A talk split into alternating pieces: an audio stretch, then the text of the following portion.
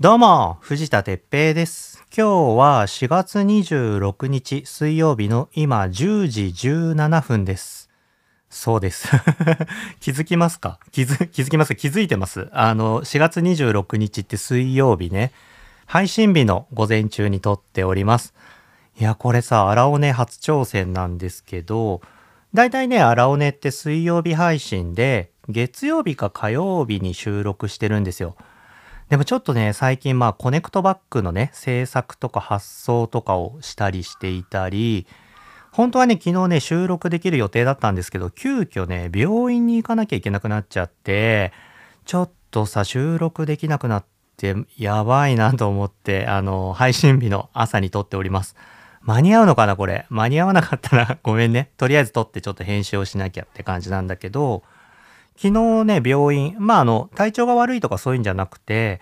あの、ワクチンをね、打ちに行っていて、あの、コロナのね、ワクチンじゃないんですけど、ちょっとね、夏頃にね、危ない地域、危ない地域って言ったらあれなんだけど、まあちょっとこう、あの、日本に比べたらね、ちょっと危険な地域、海外に仕事で行く予定ができそうで、早めにね、ワクチンを打っておいてくださいってね、ちょっとあの、そのクライアントからね言われたのでちょっと打ちに行かなきゃなと思って打ってきました、うん、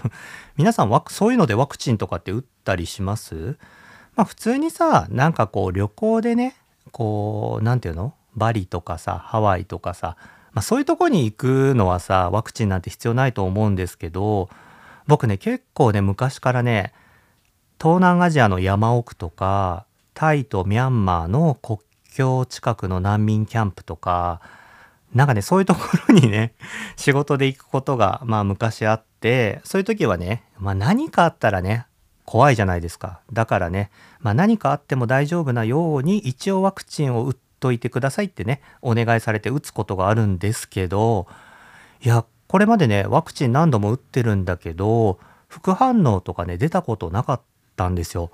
でもなんかね、昨日のワクチン初めて副反応が出て、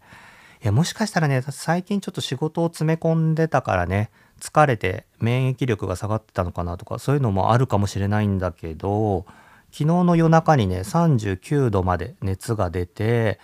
今朝もね、38度8分かな。今もね、実は38度5分ぐらいあるんです。やばいよね。あ、安心してくださいね。あの、コロナとかインフルエンザとかじゃない。もうこれ完全に副反応で出てる熱なの。熱以外何も出てないので、まあね、副反応の熱ぐらいなら大丈夫だろうと思って収録しております。でもちょっとね、頭ぼーっとしてるので、何喋ってるかわかんないことがあるかもしれないけど、それは、あの、許してくださいね。意外とね、僕ね、熱強いんですよ。あのいつとは言わないんですけど、実はね、過去の荒尾根でも、40度で収録してる回があるんですね。これね、インフルエンザにかかったのかな？インフルエンザだね。インフルエンザにかかって、A 型のインフルエンザにかかって、まあ薬を飲んで、あとすぐに収録したのかな。でもね、確かね、40.5度ぐらいで収録して編集してね、流してる回があるんですよ。皆さん気づいてないでしょ。まあ僕の場合ね、あの、生活もさ、仕事も完全に一人で自宅でねやってるから誰とも会わずにさ収録とかできちゃうからね。うん。ダメだよね。ちょっとは休めよって感じだけど。まあでもうん。できる限りでね本当にやばい時は休みますのでよろしくお願いします。さてそれではえっ、と4月のトークテーマ新しいチャレンジテルミー教えてのお便りを紹介します。アララーネームクリニカさん。この春新しく始めたことはノートに手書きで英語の日記をつけ始めたことです。英単語が全く出てこなくて翻訳ツールを使いながらですが、それでも紙にペンで文字を書く感じも、自分に向き合う感じも、じごめんなさい、自分に向き合う時間も楽しいです。続くといいんですが。クリニカさんお便りありがとうございます。いや、すごいね。この考え僕になかったな僕もね、今年4月に入ってからね、その NHK の番組で、ちょっとね、英語の勉強をしようと思ってね、カタログとかを買ってさ、NHK の番組見ながらやってるんだけど、このさ、ノートに手書きで英語の日記をつける、こう書く方ってすごいね。そんな発想僕にはなかったです。クリニカさん、英語喋れるんですかね？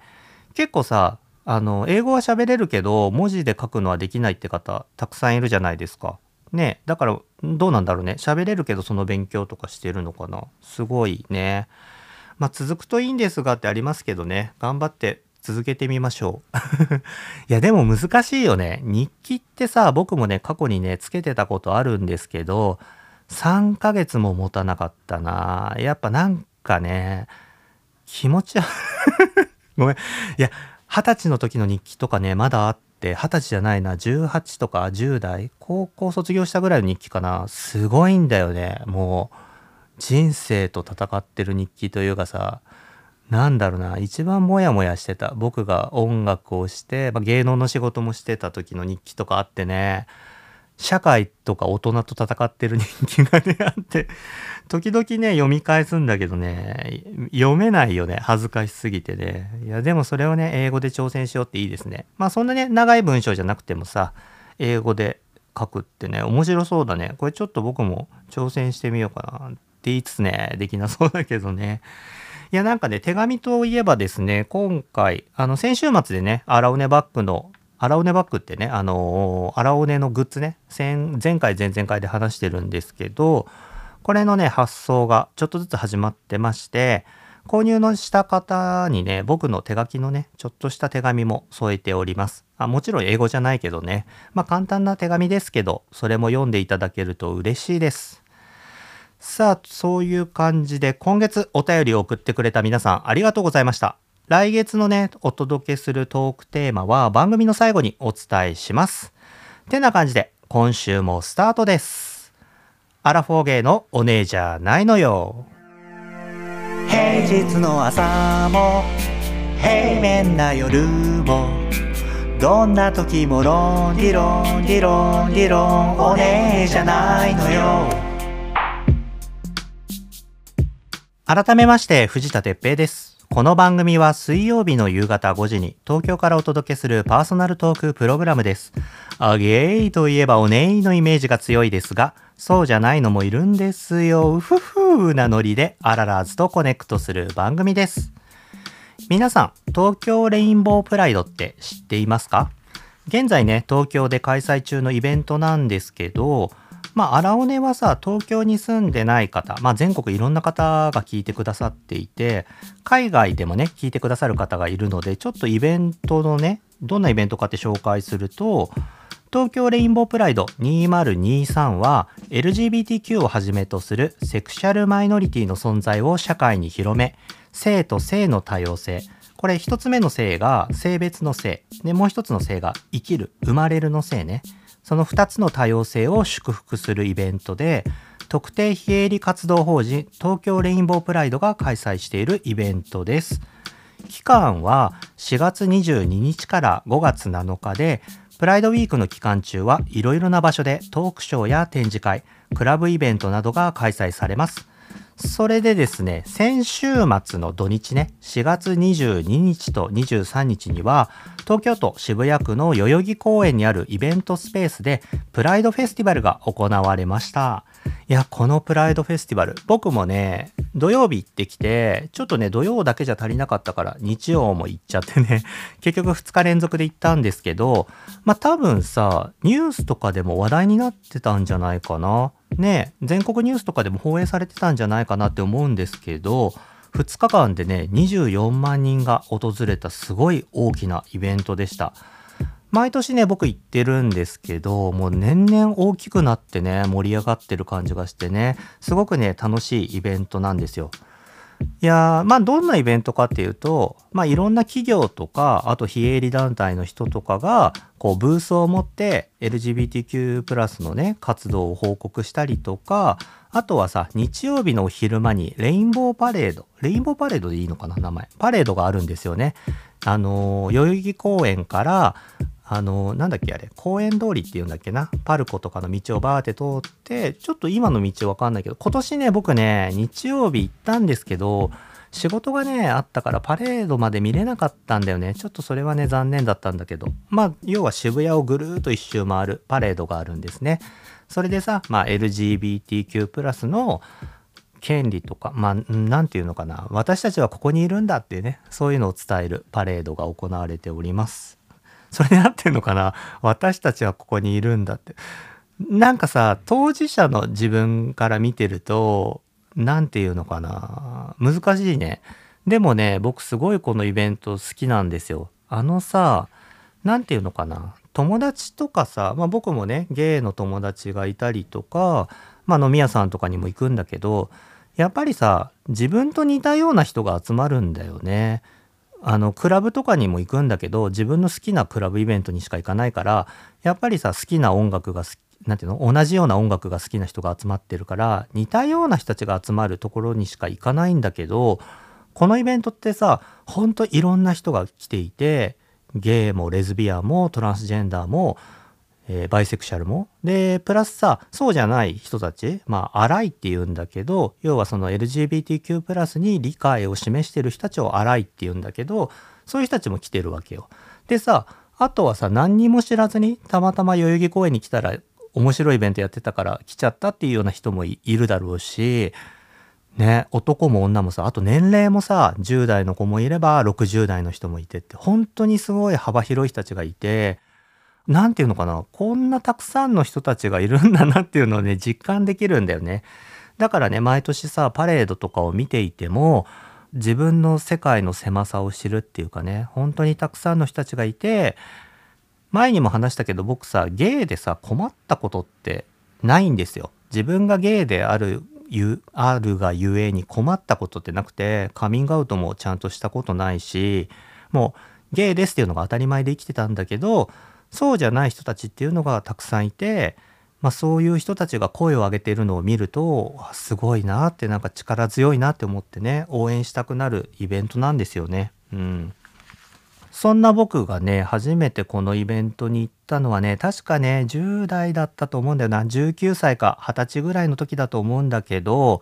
その頃はね、多分今とね、やっている団体が違ったと思うんだけど、ちょっと僕その辺の詳しいことは知らないんだけど、でもまあ20年前からパレードをやってました。そのね、代々木公園から出てくる公園通りのすぐ入り口にモスバーガーがあるんですよ。で、そこでね、友達とね、ハンバーガーを食べながらね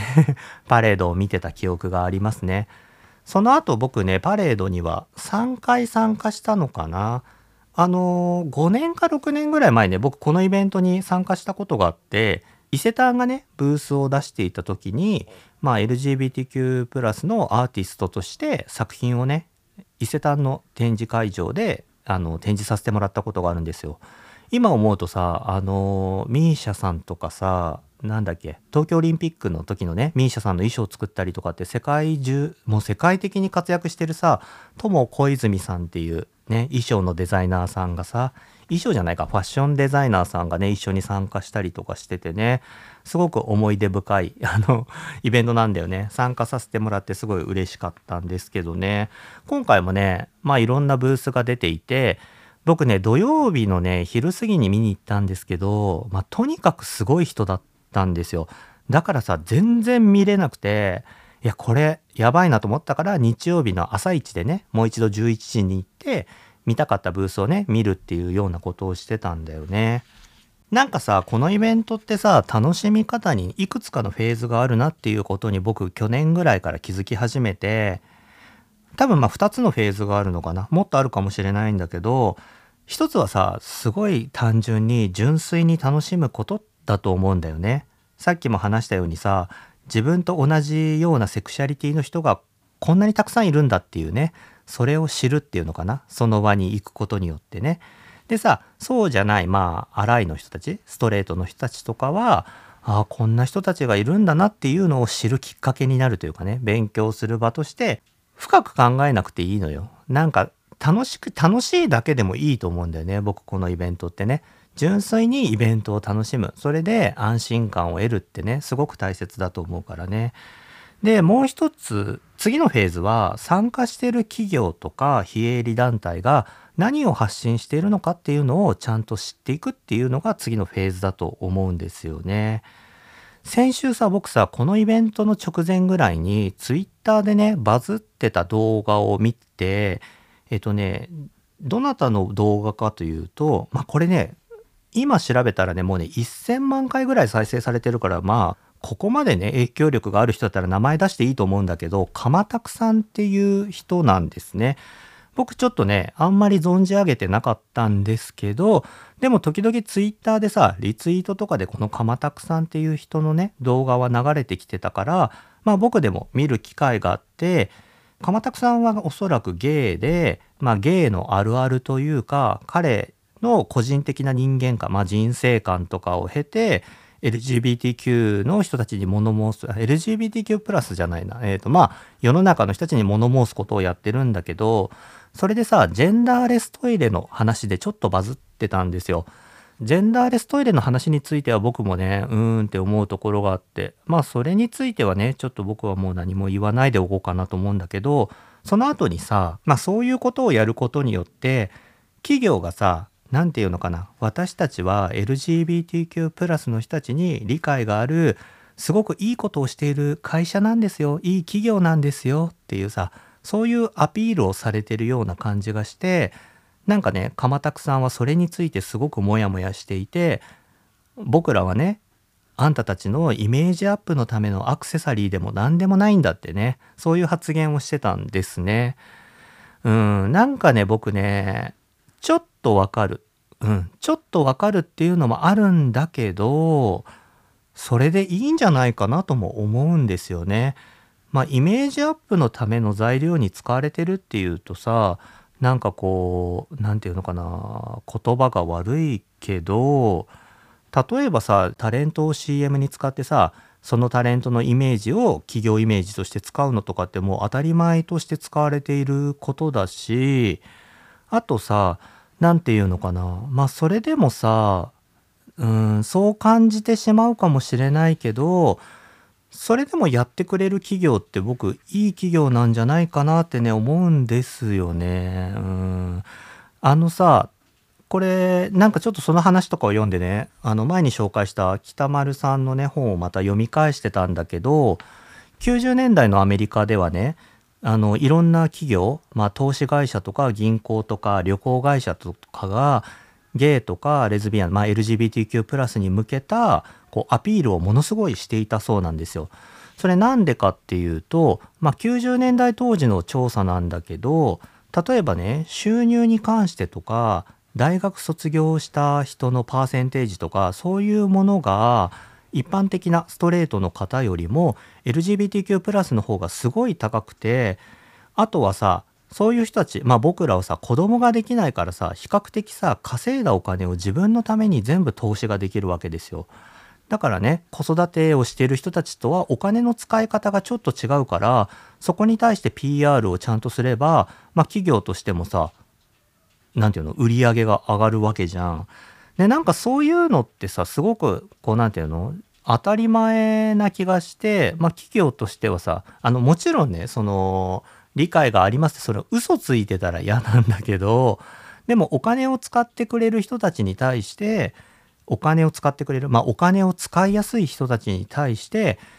うちの企業を PR して使ってもらうっていうのはさ企業としての在り方としてはねすごく当たり前な気がしていてね。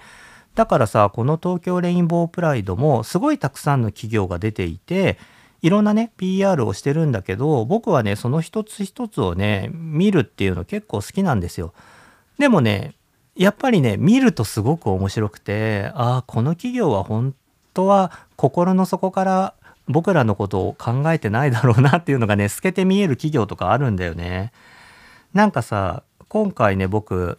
面白いなと思ったのは、コカ・コーラがコーラを配ってたんですよ。で、なんていうの、コーラ無料で配ってくれてるのかなと思ったら、100円で売ってたのね。あ、100円するんじゃんと思って、あ、まあでもいいか、コーラ飲みたいし買おうと思って買ったら、小さなね、パンフレットをくれたんですよ。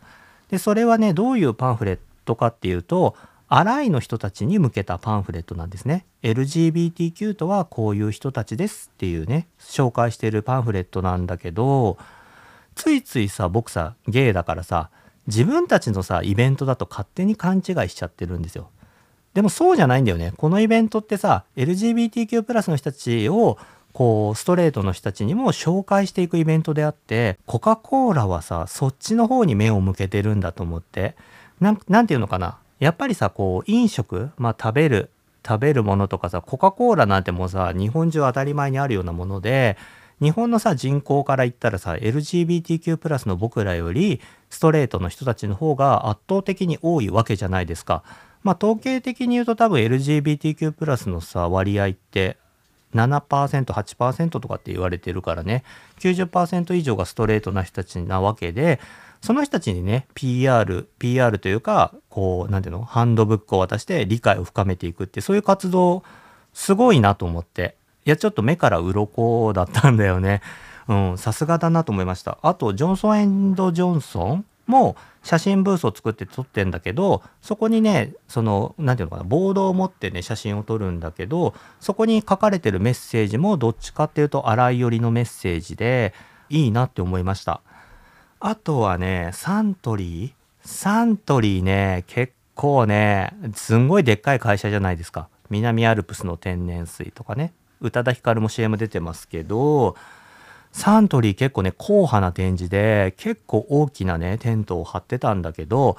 うちの会社は、こういう、その、なんていうのかな、性的マイノリティに対してこういう活動してますっていうね、パネルを貼ってね、見せてるだけで、特に何かを配ったりとか、そういうさ、水に対するプロモーションしてるとかっていうね、感じじゃなくて、すごいね、硬派だったの。これ、会社の色が出るのかな？なんかね、そういうのもいいなって思ってね、結構真剣に見ちゃいました。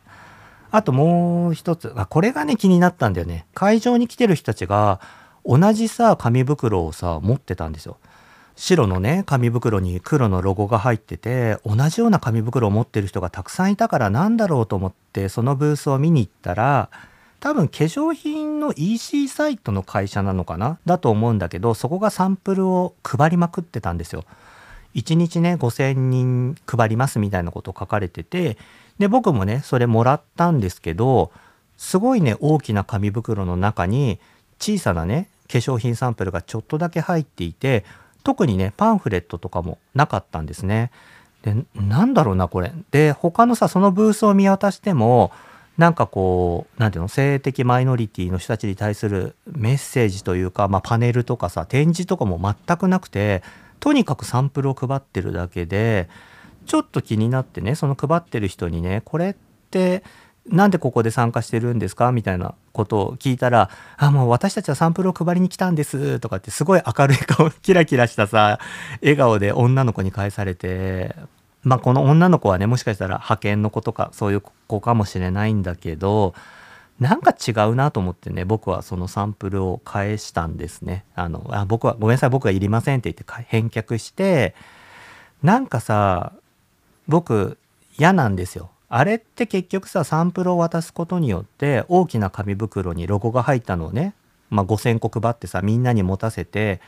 僕らにさ宣伝させてるわけなんだよね。それでみんな電車に乗ってさ帰るわけじゃない。っていうするとさ街の人たちがそのロゴを見てさまたたくさんあったらみんな気になるじゃん。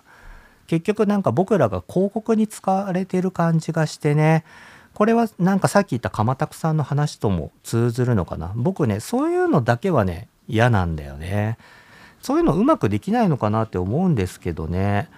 このさ東京レインボープライドってさ実行しているその特定非営利活動法人東京レインボープライドっていうのがやってると思うんですけどまあ多分やってるとは思うんだけどそのさ出店する企業に対して何て言うのかなアドバイスというかたださ商品サンプル配るだけじゃなくて何か一つこうパンフレットとか入れましょうよとか普通の会社だったらそういうのに気づくと思うんだけどねなんかそういうことをやれなかったっていうのはちょっと残念ですよね。たださお金を出して出店できるだけにもしなってるんだったらちょっと残念だなと思ってね。まあ多分ね企業へのアドバイスとかカンファレンス的なのはやってるんだと思うんですけどねなんかさ僕思うんですけど大きな企業とさ小さな NGO とか NPO とかを合体させて展示とかできないんですかねすごくさいい活動をしている NGO とか NPO の団体があるんですけどやっぱさそういう人たちってさ真面目だからさ見せ方がちゃん何て言うのかな楽しくエンタメ的に見せるってことがなかなかできないからさすごく地味なブースになっててさなかなか人が集まってないんですよね。だからすごく大きな企業とそういうところがね、マッチングしてさ、面白い展示ができたらいいんじゃないかなってちょっと思いました。あともう一個、あの企業の話で言うとね、Spotify。Spotify がね、あの、あなたが輝ける瞬間の曲を教えてくださいみたいなことを会場でね、ブースでやっていて、あなたのおすすめの一曲を教えてくださいみたいなね。それでさ、Spotify が Grow っていうプレイリストを作っていて、まあ、あの、Spotify 上でね、配信してるんですよ。要は会場に来た人、いろんな人から1曲ずつをいただいて、それをプレイリストにしてるっていうね。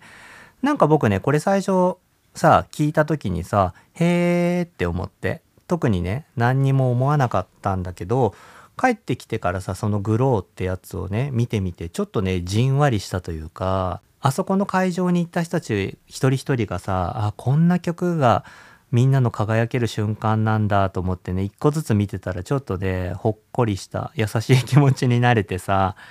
それもさ別にさゲイの人教えてくださいレズビアンの人教えてくださいとかトランスジェンダーの人バイセクシャルの人とかじゃなくて誰でもいいんですよ。もちろん荒いの荒いとかストレートとか誰でもいいから教えてくださいって言ってさなんかさ音楽ってそういうもんだなって僕思うからね。うん。音楽ってさ誰のものでもなく誰のものでも違う音楽ってみんなのものじゃん。誰かに向けて発信するものじゃなくて音楽とかアートはさほんとみんなのものだからそれをさみんなでシェアするっていうのすごくいいなと思ってねちょっとね Spotify じんわりきましたでさなんかそれやったらね T シャツもいただけてねピンク色の T シャツなんだけどね夏とか着させていただこうかなと思いますあ、すごい。これ長く話しちゃったね。うん。あともう一個言いたい。あの、東京レインボープライドに次のフェーズとして求めるもの。展示スペースあったら面白いなって思います。なんかさ、なんていうのかな？日本の性的マイノリティの歴史が見れる展示会場とか、あとはさ、ゲイクラブのさ、音楽の歴史とか、あの、カイリー・ミノーグとかマドンナとかさ、いろんなさ、ゲイがさ、こう、アンセムとしてさ、こう何て言うの？聞いてきたディーバいるわけじゃないですか。なんかそういう人たちの歴史を知るとかねちょっとそうやってさ誰もが入れる展示会場みたいのがあったら面白いのかななんていうのも思いましたね。まあ、ちょっとねそこにはお金かかっちゃうのかもしれないけどでもさ例えばゲイクラブの音楽の歴史とかは Spotify とかさクラブをさスポンサーにつけてやったりとかさそういうのしていけばなんかできると思うんだけどね。その日本の性的マイノリティの歴史とかもさ真面目にやったらなかなか人集まんないかもしれないけどそれをさ一人ずつさゴーゴーボーイとかが紹介あのついてね説明してくれると。ゴーゴーボーイってあのクラブとかでこう裸になってね踊ってる筋肉マッチョの男性とかだけどやっぱさそういう人たちがいるとさね人って集まりいや 僕もさまた長くなっちゃう。まんまとさハマっちゃって日曜日さ真面目にブース見に行こうと思ったのにさパンツ一丁の男の子たちがさ、キラキラした笑顔でさ、写真撮りましょうとかって言うからさ、もう、もう楽しくなっちゃう やっぱいいね。20代の男の子の肌の張りは違うなと思いながらね、これどうなってんだよって、すごい、まあそういう思い出もね、あの僕のインスタ見てくれてる人はストーリーとかにあげてたのでね、気づいてるかもしれないけど、久しぶりにね、鼻の下が伸びましたよ。うん。あのー、思ったけどさ、やっぱ笑顔って最高だね。その写真撮ってくれた時にね、僕のね、右側にいたこの笑顔がすんもうすんごい眩しくて。あ、笑顔って本当にいいんだなって すごいシンプルな考えだけど思っちゃいました。まあごめんなさい。そんな感じで、えっ、ー、と、現在もプライドウィークは開催中で5月7日まで5月7日までいろいろなイベントが開催されています。そうなんですよ、これ。あの、パレード、あの、プライドウィークのね、代々木公園のイベントに目が行きがちですけど、5月7日までなんですよね。で、いろんなとこでイベントやってます。なのでね、えー、概要欄にリンクを掲載しますので、どんなことをしているのかぜひ見てみてください。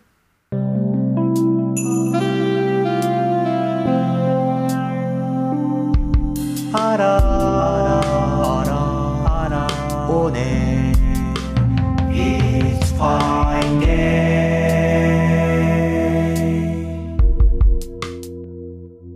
さて、5月のトークテーマの発表です。5月のトークテーマは、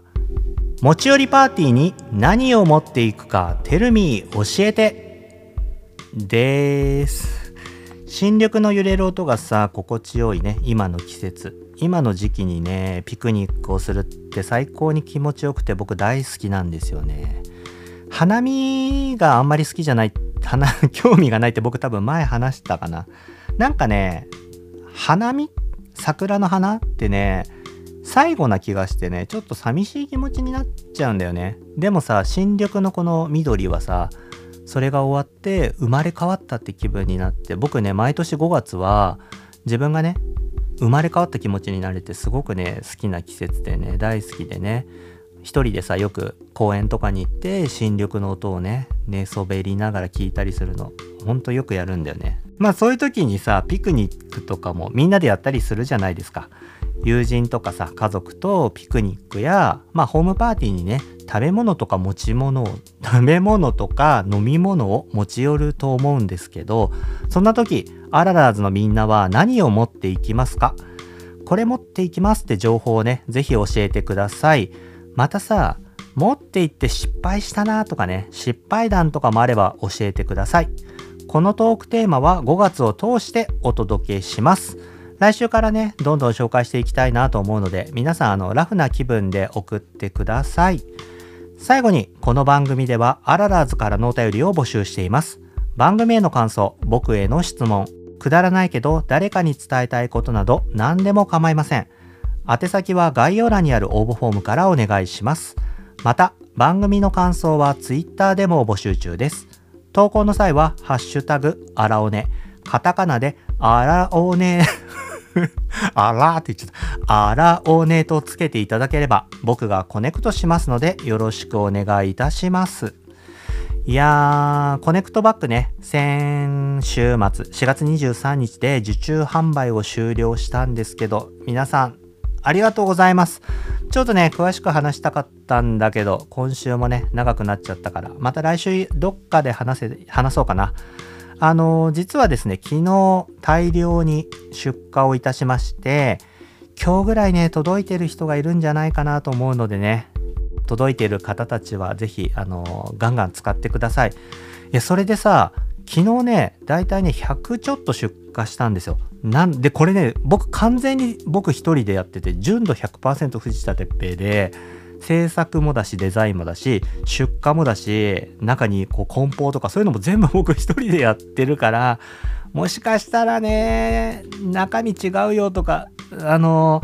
一人でやってるからさ、それがないようにね、3段階のチェックを入れてね、やってるつもりなんだけど、もしね、間違ってる人いたらごめんなさい。あのそのついてはね、あの、お叱りのメールをください。あの、あ、でもいいよね。なんかさ、これまでってさ、販売したら販売したきりでそれで終わりで、まあ、ありがとうございましたとか、ツイッターで言うことぐらいしかできなかったんだけど、こんなことあるかも許してねみたいなのをさ、ポッドキャストを通して言えるって超いいメディアだなと思って、あいいメディアを手に入れたなと思って 良い気分でした。あの、皆さんね、届いた方は、あの、ガンガン使ってください。えっとね、昨日の時点であの発送のメールが届いていない方は、ゴールデンウィーク明けの発送になります。ゴールデンウィークね、僕ね、もう完全にコネクトバッグの制作になるので、出荷できるんですけど、あの、ゴールデンウィークにさ、旅行に行って受け取れないって人も多分いると思うからそうなると困っちゃうなと思ったのでゴールデンウィーク明けの出荷にさせてください。それでは今週もありがとうございました。来週も荒尾根にコネクトしてください。藤田哲平でした。ふうなんとか喋れた。よかった。じゃあねー。